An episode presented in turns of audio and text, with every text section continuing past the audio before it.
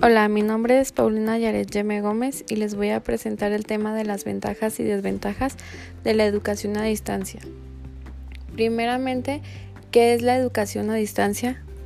Es una forma de enseñanza en el cual los estudiantes no requieren asistir físicamente al lugar de los estudios.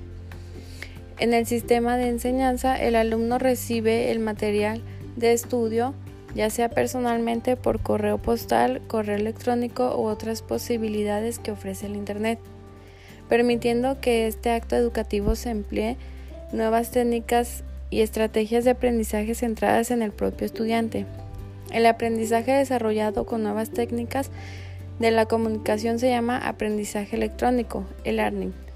La plataforma más utilizada actualmente para esta modalidad es Moodle.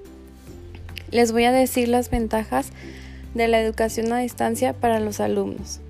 Libertad de elección, autonomía para horarios, ahorro de tiempo y dinero, más tiempo y dedicación, flexibilidad de lugar del estudio. Ahora las, las desventajas de la educación a distancia para los alumnos. No cumplimiento de la carga lectiva. Falta de vida personal.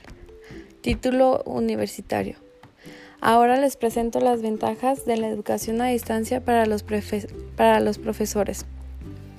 Trabajar desde casa, alcanzar el número mayor de alumnos, tener más tiempo para preparar las clases, no tener que desemplear para impartir las clases.